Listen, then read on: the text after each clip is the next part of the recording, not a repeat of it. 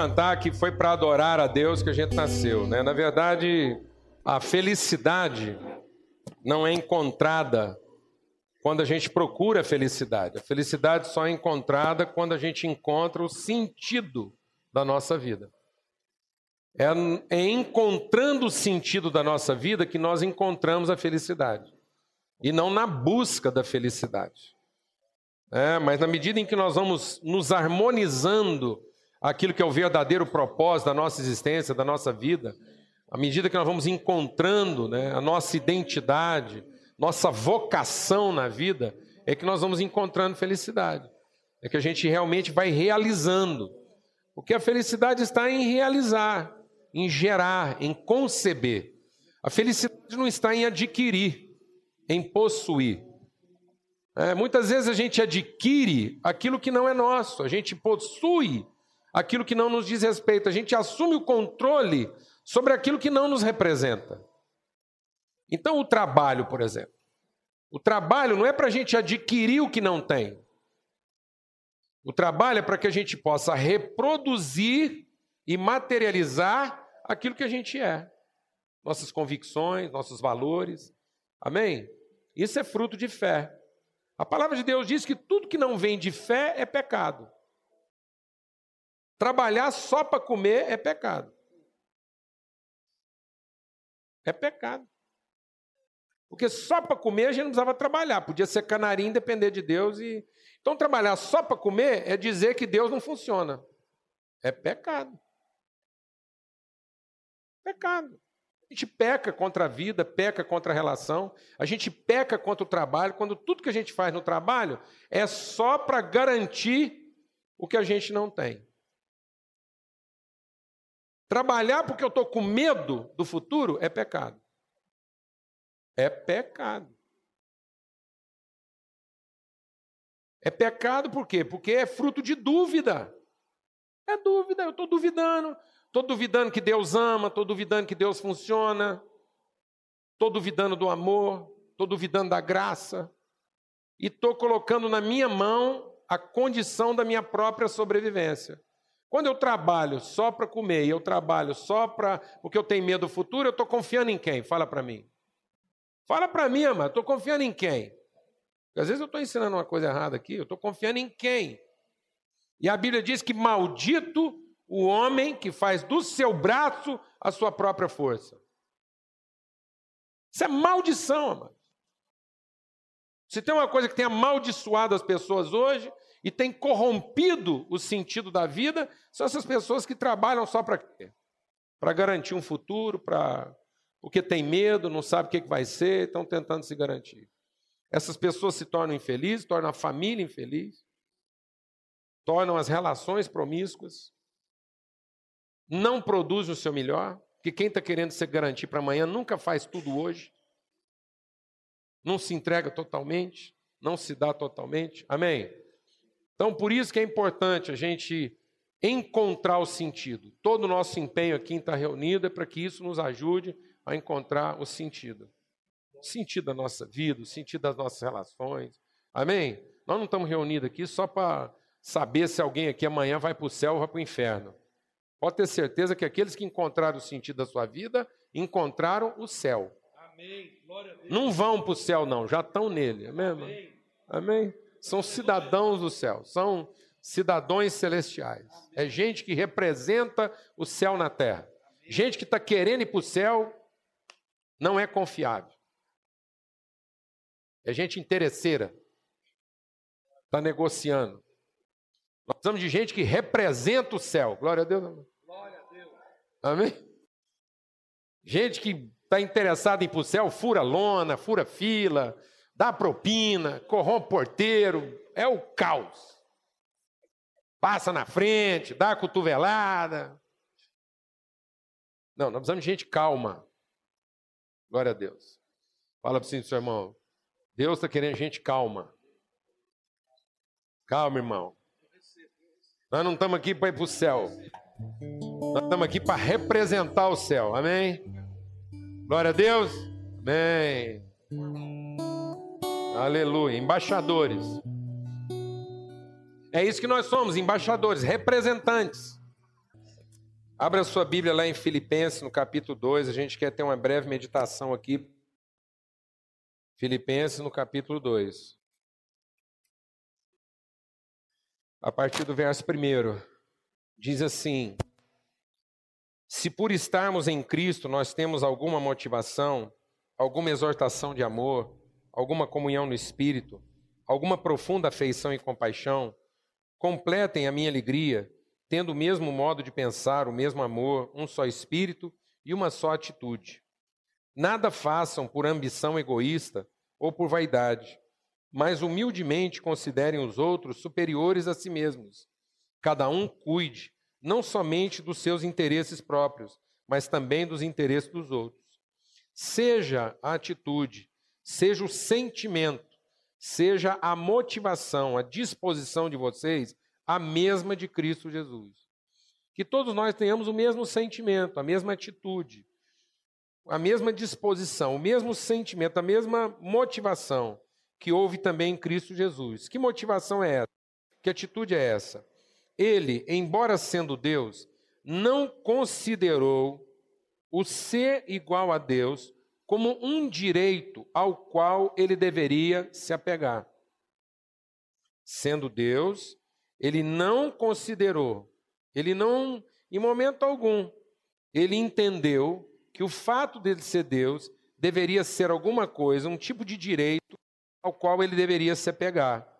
Mas essa consciência de que ele é Deus, de que ele é como Deus, na verdade o fez o quê? O fez esvaziar-se de si mesmo, vindo a ser servo, tornando-se semelhante aos homens e, sendo encontrado em forma humana, humilhou-se a si mesmo e foi obediente até a morte e morte de cruz. Por isso, Deus o exaltou à mais alta posição e lhe deu o um nome que está acima de todo nome, para que ao nome de Jesus se dobre todo o joelho, nos céus, na terra e debaixo da terra. E toda língua confesse que Jesus Cristo é o Senhor, para a glória de Deus Pai que toda língua confesse que é assim que funciona. Amados, a palavra de Deus diz que Cristo é o nosso Salvador, porque Ele é o nosso Senhor. Espera aí que eu vou trocar o microfone. É a forma como nós nos submetemos a Deus que revela a nossa salvação. Então, salvação, deixa Deus ministrar o seu coração. Salvação não é uma coisa para ser pretendida. Salvação é uma coisa para ser aplicada. E diz respeito à nossa forma de viver. Diz respeito à transformação do nosso entendimento. É a forma como a nossa, o nosso entendimento, a nossa forma de perceber a vida é transformada. De modo que o salvo não é aquele que está garantido para o seu futuro, o salvo é aquele que tem segurança no seu presente. Ele consegue viver como uma pessoa o quê? Salva. Uma pessoa que não tem medo, uma pessoa que não está refém, uma pessoa que não sofre nenhum tipo de dominação ou imposição na vida dela. Paulo, falando sobre isso, ele diz assim: Eu rogo pelas misericórdias de Deus que vocês sejam transformados pela renovação do vosso entendimento, para que vocês não sejam mais reféns a um padrão humano de vida. A humanidade hoje estabelece um padrão: é um toma lá da cá, vence quem é mais esperto, quem chega primeiro é que bebe água limpa, né? Você tem que se garantir. Se você não pensar em você, quem é que vai pensar? São vários pressupostos que vão entrando na nossa vida. E aí a gente forma os filhos desse jeito, a gente forma a nossa vida desse jeito. Isso é um padrão humano. Isso é uma forma natural. E a Bíblia diz que essa forma natural é animal, ela é terrena, ela é demoníaca, ela não tem nada a ver com Deus. A proposta de Deus, a orientação de Deus, para que nós sejamos pessoas salvas, Salvas do quê? Dessa dominação. Salvas dessa escravidão do pensamento. Há uma escravidão do pensamento. A palavra de Deus diz que nossas armas são poderosas em Deus para quê? Para destruir toda forma de opressão que se estabelece na nossa maneira de pensar. Então, nossas armas são poderosas, antes de tudo, no nosso entendimento. A palavra de Deus diz que essas armas poderosas podem levar cativo todo entendimento à obediência de Deus. Então, esse é o caminho. O caminho é o caminho que Cristo nos apontou. Por que, que Cristo é o caminho? Porque ele nos mostra qual é a trajetória para se chegar à plenitude do que Deus estabeleceu para a nossa vida. Eu vou chegar a ser a pessoa que Deus diz que eu posso ser se eu seguir esse caminho. E o caminho qual é? O caminho não é daquilo que eu que eu, eu pressuponho. O caminho não é o caminho do que eu imagino. O caminho não é o caminho do que eu desejo. Tem muita gente que fez do desejo, muita gente que fez das suas expectativas, muita gente fez das suas carências seu plano de vida. Então tem muita gente se esforçando para ter o que não tem, para ser o que não é. E isso vai gerar o quê? Uma frustração. O fim disso é uma desgraça. O fim disso é a destruição, é a desconstrução completa da nossa identidade. Então, o caminho é o conhecimento de quem nós de fato somos. E essa convicção de quem nós de fato somos em Deus nos leva a uma total liberdade, a um total quê? A um total esvaziamento de qualquer forma de garantia que eu queira estabelecer. Qualquer forma de controle, porque agora eu tenho certeza. E se eu tenho certeza, eu não tenho que impor isso. Eu não tenho que, que eu não tenho que me garantir em relação a isso. Eu não tenho que cobrar de ninguém o reconhecimento disso. Eu tenho essa convicção. Eu tenho essa certeza. E como eu tenho essa certeza, eu estou livre. Estou livre para ofertar tudo que eu posso ofertar, estou livre para entregar tudo que eu posso entregar, porque eu não estou na defesa de coisa alguma. Quem se coloca na defesa, quem se coloca na posição de se garantir, é porque tem dúvida quer manter, quer controlar. Então a palavra de Deus diz que qual é o caminho da salvação? O caminho da salvação é seguir a Cristo, é ter o mesmo sentimento. Tem muita gente que acha que seguir a Cristo é uma coisa vaga, religiosa. Tem muita gente que acha que seguir a Cristo é ter uma agenda religiosa, frequentar alguns lugares, fazer algum tipo de rito, fazer algum tipo de, de ato devocional. Não, amado, seguir a Cristo é ser um discípulo, é ser um imitador de Jesus. Seguir a Cristo é ter Jesus, o Cristo, como meu modelo ser como ele é, pensar como ele pensou, decidir como ele decidiu. Diante do problema, como é que eu vou resolver minha questão? Como é que eu vou enfrentar meus desafios? Eu vou fazer do mesmo jeito que eu vi meu mestre fazendo. Jesus então veio levantar discípulos. Ele diz: Eu sou o mestre de vocês. E vocês não são melhor do que eu. Então não queiram para a sua vida aquilo que eu não quis para a minha. Não esperem que eu faça por vocês aquilo que eu não quis fazer nem para mim mesmo. Deus de misericórdia. Às vezes nós estamos pedindo coisas para Jesus que ele nunca vai fazer. E ele não vai fazer por uma razão muito simples, porque ele nos ama. Ele vem nos mostrar o caminho, então ele não vai ser corruptor do que ele mesmo vem nos ensinar.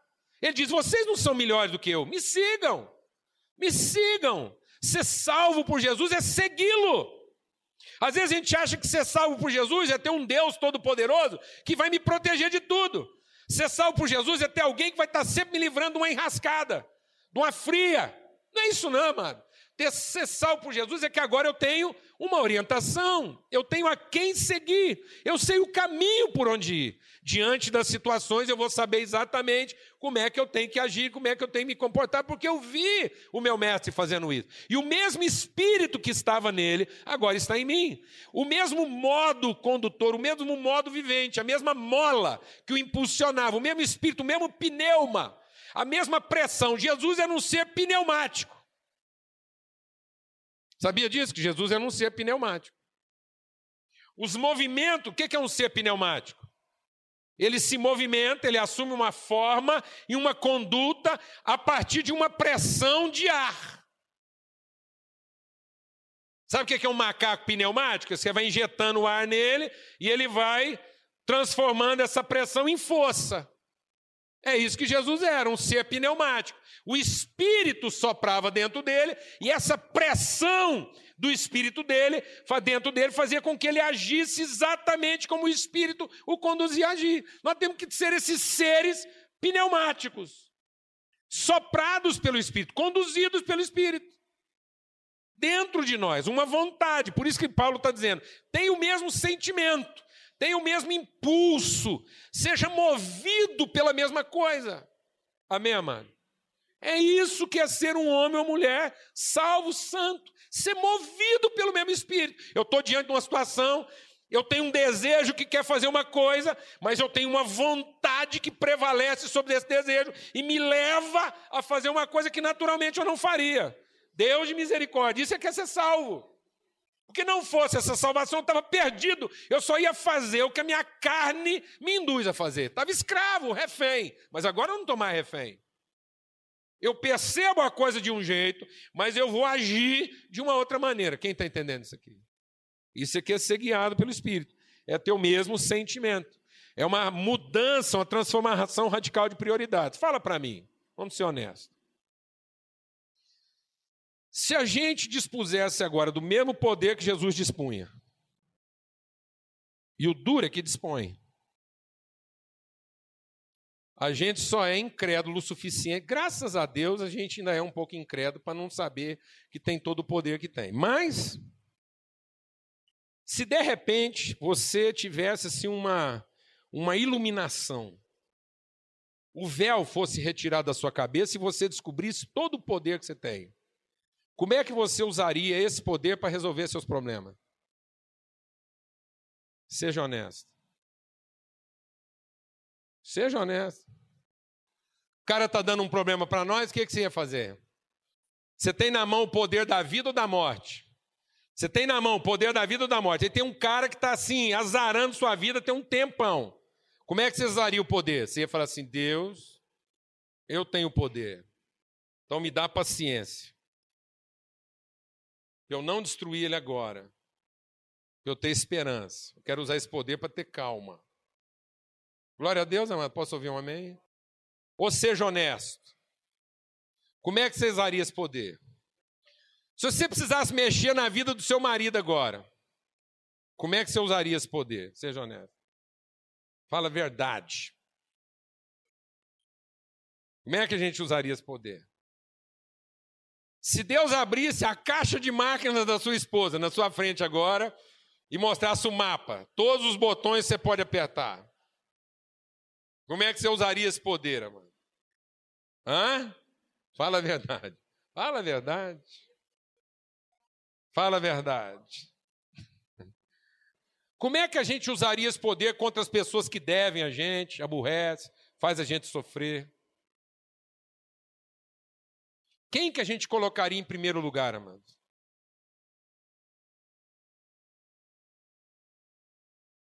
Graças à misericórdia de Deus, Jesus se recusou a usar o poder dele dessa forma, porque senão não estava o quê?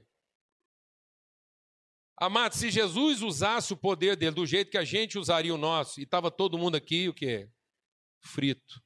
Porque no momento em que ele estava no meio de nós, ninguém o reconheceu como tal.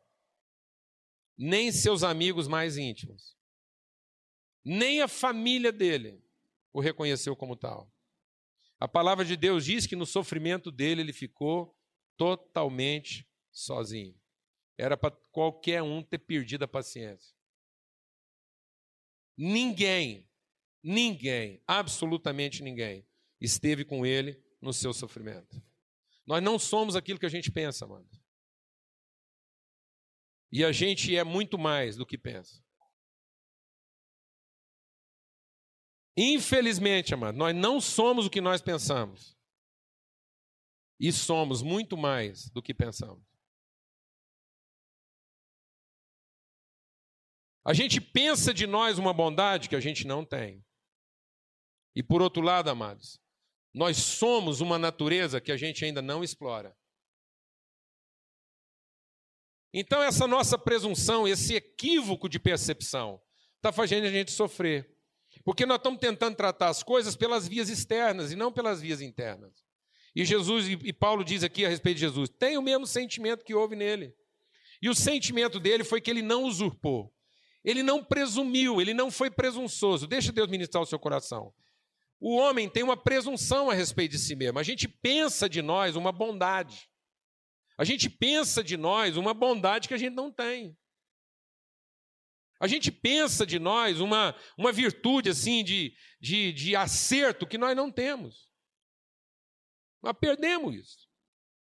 E por, por, porque nós perdemos essa percepção da nossa verdadeira natureza, nós também perdemos a percepção do que, que é a essência, a essência da nossa natureza. Então a palavra de Deus diz o quê?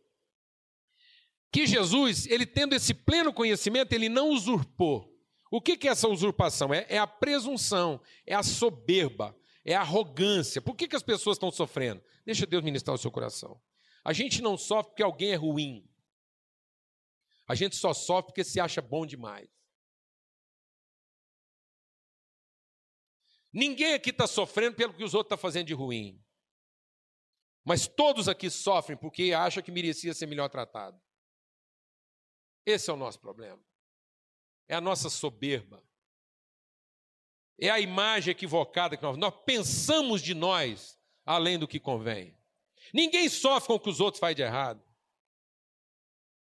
Seja justo. Você não está sofrendo porque alguém está te machucando. Você está só sofrendo porque achava que podia ser melhor tratado. É isso, amado. A nossa soberba nos torna cobiçosos. Quando eu penso de mim mais do que convém, eu cobiço o que não é meu. Eu pretendo o que não me diz respeito. Eu perco o verdadeiro sentido e propósito da minha vida. E uma pessoa que é presunçosa se torna gananciosa. Se torna cobiçosa. E essa pessoa gananciosa, o fim da vida dela é amargura. Porque o fim dessa pessoa é terminar os dias dela sabendo que ela não foi tratada como gostaria. O fim de uma pessoa presunçosa é a solidão. O fim de uma pessoa presunçosa é o ressentimento. Porque o fim de uma pessoa presunçosa é a amargura. Ninguém me merece, ninguém é digno de mim, ninguém me tratou com o respeito que eu queria. Ninguém esteve comigo quando eu precisei. Agora vamos olhar para o nosso mestre. Como ele não teve esse pensamento presumido, ele nunca cobiçou para si nada que fosse inconveniente. Por isso que quando ele sofreu o dano do erro das pessoas, a única coisa que não se achou no coração dele foi o quê? Amargura. Deixa Deus ministrar o seu coração. Lá em Provérbios, no capítulo 18, diz assim: Antes da ruína vem a soberba, e antes da honra vem a humildade. Tem gente que acha que se ele for orgulhoso, se ele for empinado, se ele for um pouco mais arrogante, se ele for um pouco mais prepotente, ele vai ser reconhecido como merecia. Não, amados. Um pouco só de prepotência, um pouco só de arrogância, um pouco só de soberba. E o fim disso tudo é solidão. É solidão. É solidão. Um pouco só. Um pouco só de prepotência, e o fim disso é solidão. Um pouco só de arrogância, e o fim disso é amargura, desapontamento, ressentimento. Agora a palavra de Deus diz assim: o que vem antes da ruína é a soberba, o que vem antes da honra não é prepotência, amados, é humildade. Só são honrados os humildes, os arrogantes são evitados. Ninguém quer ficar do lado, ninguém quer servir, ninguém quer comungar com gente que no fim de tudo está sofrendo por conta de quem? De si próprio. Quando você sofre, você sofre por quem? Por você ou pela situação e pelas pessoas? Vamos ser honestos. Se Deus te desse poder agora para resolver seus problemas, você começaria por quem? Se Deus te desse agora poder para transformar uma pessoa, você começaria transformando quem? Fala agora. Se Deus te der poder agora, total, para transformar uma pessoa, você começaria transformando quem? Seja honesta, mano. Para Deus fala assim para você: eu vou te dar em cinco minutos, você vai transformar, você vai fazer uma pessoa do jeitinho. Você gostaria que ela fosse. Você começaria essa transformação por quem?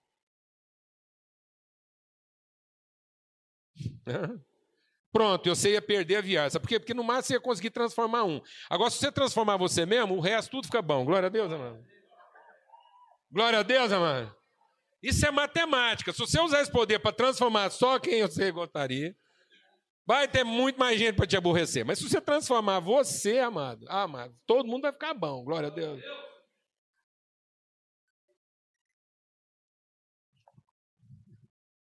Glória a Deus, amado. Isso é fantástico. Por isso que ele está falando: trata você, trata seu sentimento, trata a sua disposição. Não pense que as pessoas vão achar você melhor, considere os outros melhores que você. Defenda os interesses dos outros antes de defender o seu. Não queira que as pessoas defendam o seu interesse. Deus de misericórdia, não queira que as pessoas defendam o seu interesse. Desencana. Não existe esse planeta. Não tem essa cidade, não tem essa família, não existe esse povo. Sai dessa ilusão. Rasga de uma vez por todas essa presunção, essa soberba, essa vaidade, e vai assumir aquilo que o nosso mestre ensinou. Vai ser humilde. Humilhe-se. Humilhe-se, assuma uma condição de disposição favorável, de servir, de atender, de buscar o interesse do outro, de querer ver a felicidade de alguém, ainda que isso custe a sua. Não desista, não pule do trem, não desanime, não peça demissão. Em nome de Jesus. Amém, amados? É isso que Jesus fez. Ele não teve essa usurpação, porque a presunção gera cobiça, a cobiça gera amargura, mas a humildade gera misericórdia. O que é misericórdia, amado? Misericórdia é um misto de compaixão e esperança. Misericórdia não é uma dó de quem se desespera. Misericórdia, amados, é a compaixão de quem insiste. Glória a Deus, amado.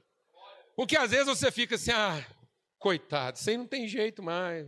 Ah, não, amado, poupe as pessoas da sua dó, da sua complacência. Mas salve as pessoas com a sua misericórdia, com a sua compaixão, com a sua longanimidade. Isso significa que eu tenho consciência absoluta de que eu estou tratando com alguém o quê? Necessitado, ferido, tão carente quanto eu, tão doente quanto eu. Isso aqui é um hospital, amado. Precisamos uns dos outros. Cada um carrega suas patologias, cada um carrega suas esquisitices, cada um precisa de ajuda em alguma coisa. Glória a Deus, amado. Em nome de Jesus, velho. Então o que, que me dá direito de perder a paciência? O que, que me dá o direito de achar que eu fui maltratado? O que, que tá, me dá o direito de achar que eu não estou recebendo o que eu mereço? Estamos aqui para ajudar uns aos outros, cooperar uns com os outros, exercer misericórdia uns com os outros. É isso que nós viemos aqui para aprender. Aprender a reconhecer, aprender a servir, Aprender a não priorizar, a não ter soberba, não ter arrogância. O nosso mestre e Senhor mostrou isso. Quem nos mostrou isso não foi outro servo igual a nós, foi o próprio Deus. Foi quem tinha todo o poder para fazer diferente e se resignou a sofrer a nossa doença, a ficar doente junto com a gente. É isso que nós temos que aprender com Jesus. Ele podia fazer as coisas do jeito que a gente gostaria de fazer e não fez. E não fez. Se resignou, se esvaziou, abriu mão, foi reconhecido numa estatura média. A gente pode falar com ele da mesma altura, ver nele um igual. Há relações que são insuportáveis. Tem um punhado de mulher aí que virou anjo. Tem um punhado de homens esperando ser canonizado, acha que a família vai levantar um altar só porque ele suou um pouco. Ninguém aguenta tratar de um santo desse. O que, você quer que alguém faz? Uma religião para você? Põe um quadro. Todo mundo se ajoelha quando você entra em casa. Por quê? Porque você foi trabalhar, não fez mais do que obrigação.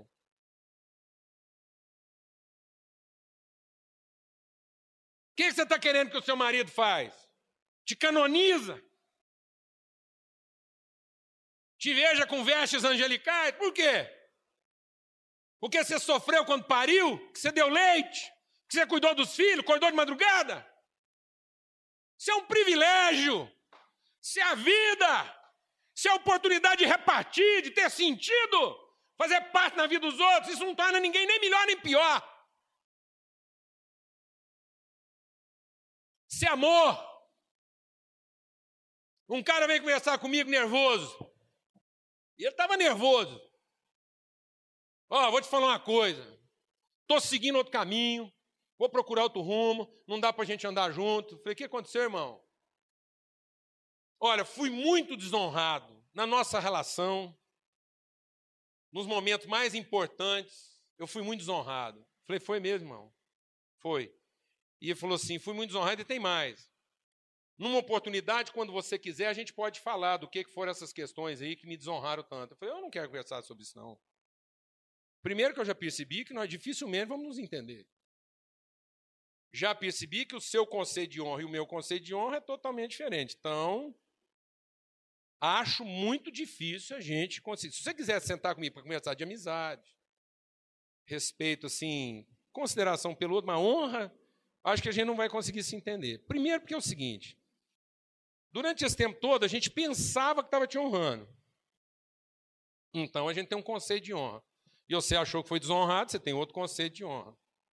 E tudo que você falou até agora sobre honra, fala das coisas que você acertou. E a gente, quando acerta e espera honra, não é honra, é reconhecimento. E reconhecimento nós nunca tivemos no pacote.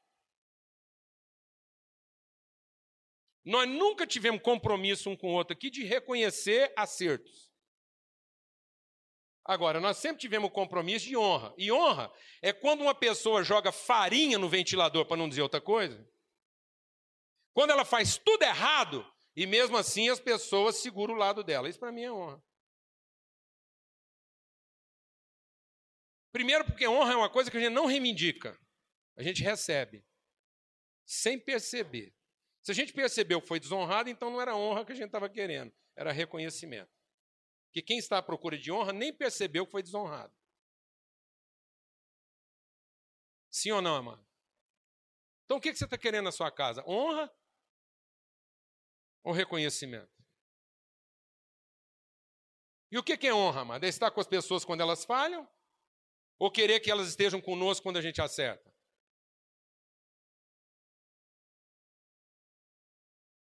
Amém? Então, ter o mesmo sentimento que houve em Cristo, essa disposição, esse coração, essa humildade, essa misericórdia, que é uma compaixão, que é uma dor profunda. Se perguntar, está doendo. Se perguntar, não estou gostando. Se perguntar, não é nada disso que eu queria. Mas se perguntar, eu estou aqui. Estou aqui. E agora? Agora, eu sei que eu vou continuar aqui. Nem sei direito o que, é que eu vou fazer, mas vou continuar aqui. Amém, mano? Amém, mano?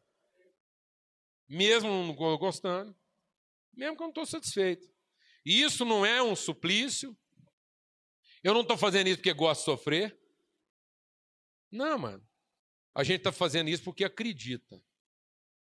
Porque isso é um valor.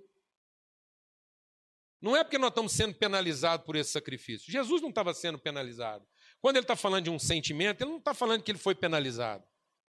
Sabe por que, que ele tinha esse sentimento, amado? Porque isso traduzia o compromisso que ele tem com as pessoas. Isso representa a herança que ele queria deixar para cada um de nós. É isso que o encorajou. Não é um sacrifício cego. Não é uma coisa vazia. Ele não está se sacrificando porque, porque isso lhe está sendo imposto. Não. É nisso que ele crê. E ele crê isso em favor de nós. É porque ele queria deixar para cada um de nós aqui um exemplo a ser seguido. Amém? Se fosse para fazer uma lobotomia, ele tinha feito. Se fosse para abrir nosso cérebro, ele tinha feito. Se fosse para dar para nós um outro corpo, reencarnar nós numa outra matéria, ele também tinha feito. Mas se ele não fez isso, é porque ele queria nos ensinar isso não é uma coisa para a gente receber de qualquer jeito, isso é uma coisa para a gente aprender. Está aqui uma coisa para ser aprendida. Está aqui uma coisa para ser aprendida. Amor é uma coisa para ser aprendida. O amor é uma coisa que você crê, que você tem como um valor absoluto sobre a sua vida, e você quer aprender a amar. Você quer se submeter aos processos do amor. É assim que eu quero ser. Eu quero ser como meu mestre. Não é fácil. Não é fácil. Às vezes a vontade que você tinha é que Deus te desse poder para você mudar as coisas do jeito que você quer em minutos. Não é fácil. Mas eu sei que no fim Deus nos colocará no lugar certo. Amém, amado? Para quem tem esperança, para quem tem essa disposição. E é nesse espírito que nós vamos tomar a ceia. Por que, que é nesse espírito? Porque muita gente acha que a ceia. Vai atrasar um pouquinho, já vou avisando, uns cinco minutos, tá bom? Tem muita gente que acha que a ceia é para sentar e comer. Tem gente que acha que a ceia é uma coisa para ser servido. Você sabe por que, a ceia é importante na nossa vida? Porque é a oportunidade da gente tomar essa mente de Cristo. E diante da nossa própria fome, nós nos recusamos servir nós mesmos e servimos o outro. Então, amados, a ceia não é para comer. A ceia é para fazer o prato do irmão. Posso ouvir uma mesma? Glória a Deus. Amém. O momento da mesa não é para comer, o momento da mesa é para um fazer o prato do outro. Glória a Deus, irmão. Fala, irmão, o que, que você quer? Como é que você gosta do feijão? Em cima ou do ladinho?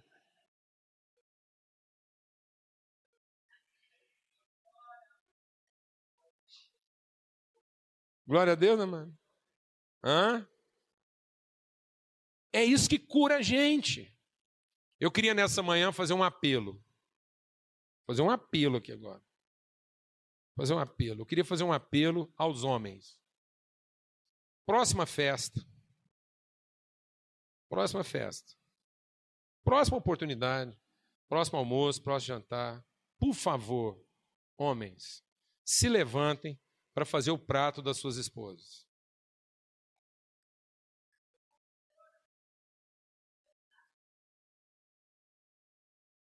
Pergunta como é que ela quer.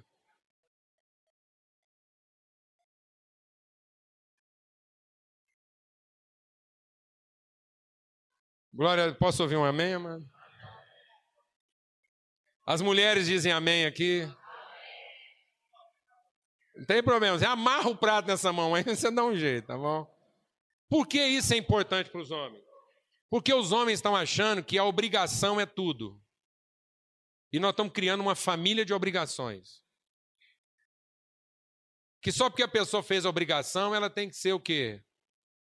Reconhecida de alguma forma. Ele é o cara entronizado. E sendo que a palavra de Deus diz que a grande bem-aventurança é o homem que trabalha e leva pão para sua casa. É importante a sua família aprender que você não está trabalhando para mantê-la, mas que você trabalha para servi-la. E que a família não é um grupo de gente bem mantida, mas a família é um grupo de pessoas bem servidas. Amém, mano? Glória a Deus. Então a gente vai ter essa gentileza. Amém? É um mínimo. Graças a Deus. Vem cá, vem cá, vem cá. Tem problema, rapaz? Você tá bonito, tudo combinado, o cara tá elegante. Amém. Beleza. Vamos dar graça, Senhor. Muito obrigado por essa manhã. Obrigado. Obrigado que somos uma família e não há maiores nem menores, ó Pai. Nós queremos é considerar o interesse dos outros antes dos nossos próprios. Queremos ser como nosso irmão Jesus, teu filho, nosso irmão, nosso mestre nosso guia, nosso salvador, nosso caminho. Queremos andar por esse caminho, queremos ter esse mesmo sentimento.